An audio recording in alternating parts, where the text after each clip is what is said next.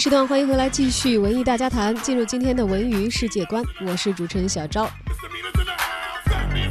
首先来关注一部将于十一月九号在中国内地上映的外国电影，电影由汤姆哈迪主演的科幻片《毒液》。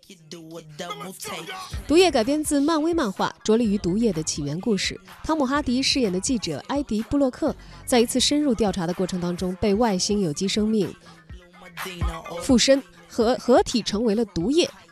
而且共同应对生命基金会和其他共生体的致命威胁。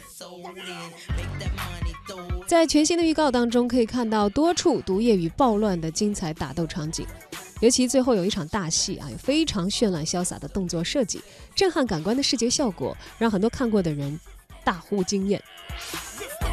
毒液三部曲的首部作品影片的视觉效果呢，呃，为后续也也奠定了非常高的一个起点的标准啊。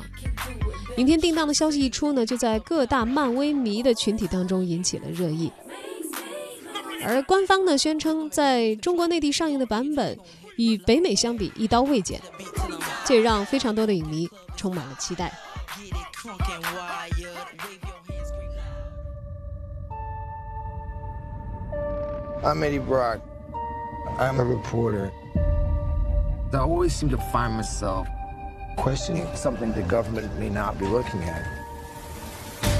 I found something really bad. And I have been. Who said that? Who said that? Taken.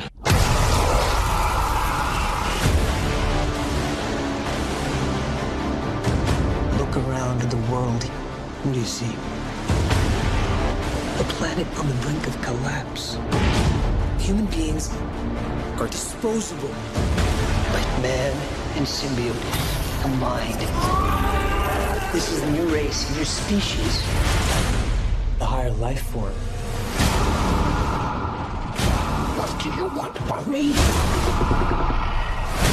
You'll find out. I'm so sorry.